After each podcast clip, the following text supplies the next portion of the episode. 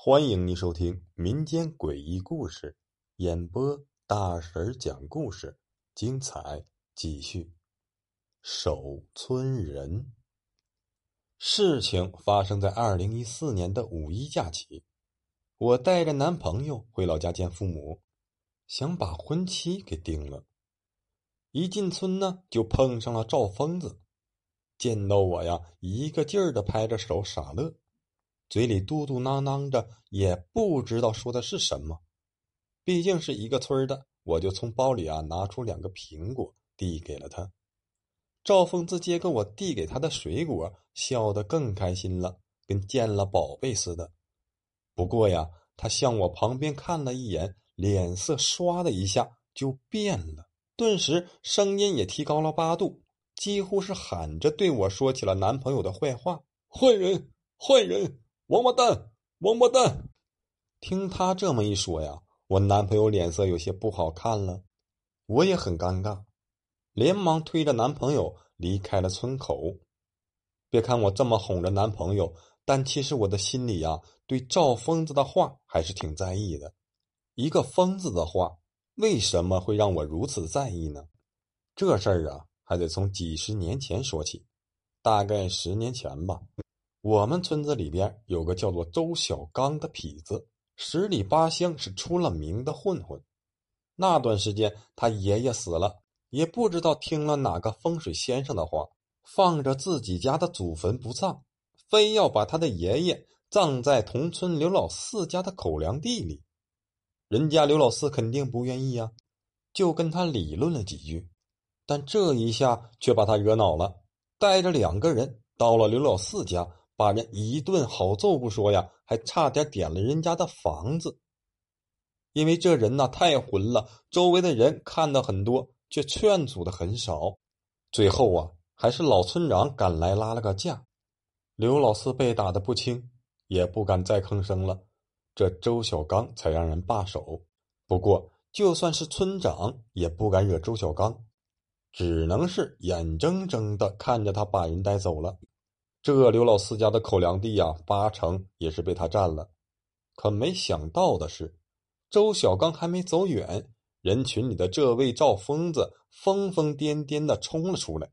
他傻笑了起来：“呵呵呵呵，阎王找他，阎王爷爷今天要收了他，收了他。”正威冕八方的周小刚一听这话，回头就瞪起了眼睛。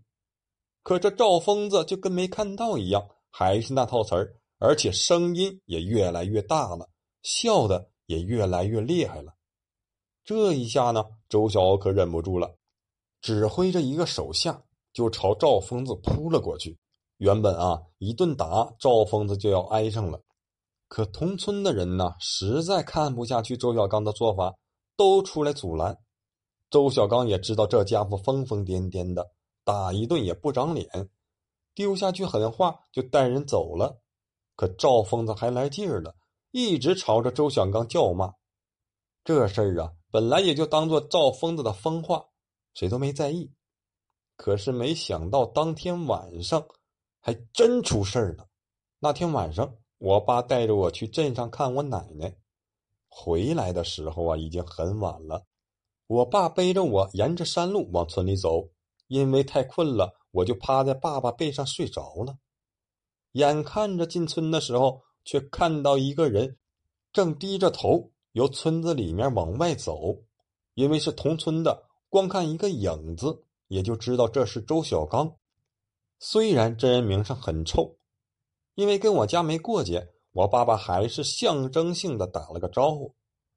我爸一说话，我就醒了，抬头我看去，然后我看到的一幕。和我爸看到的是截然不同的。我看到周小刚是被用铁链子锁着的，在他前面还有两个极高大的人影，那两个人影比周小欧高出一米多，还戴着高高的尖帽，一黑一白，目光挺亮，但是却看不清脸，而且那两条大舌头也十分的扎眼。挂在下巴上，足有半米多长。我那个时候再小，也知道这是无常鬼，吓得哇的一声就大哭了起来。我这一哭啊，那两个无常鬼好像注意到了，此时啊，正好走到我们身边，一直向我看来。我把头死死的埋在我爸爸的背上，吓得也不敢说话了，只是一直的哭。好在他们很快与我们擦肩而过了，见他们没停下来，我稍微好了一点我爸爸也有些累了，就停下来给我擦眼泪。我看见那两个无常鬼已经走远了，这才哭着把刚才见到的跟我爸爸说了起来。听我这么一说呀。我爸爸又转头向那边看去，可是我爸爸依然还是看到只有周小刚一人低着头向村外走去。不过呀，后来回到村子里，我们就听说了周小刚在当天下午就死了，死的方式也很离奇，据说是喝了点酒，摔倒在一个只有四指深的小水洼里淹死的。正是因为童年的这段经历，所以我才会对赵疯子的话有些在意。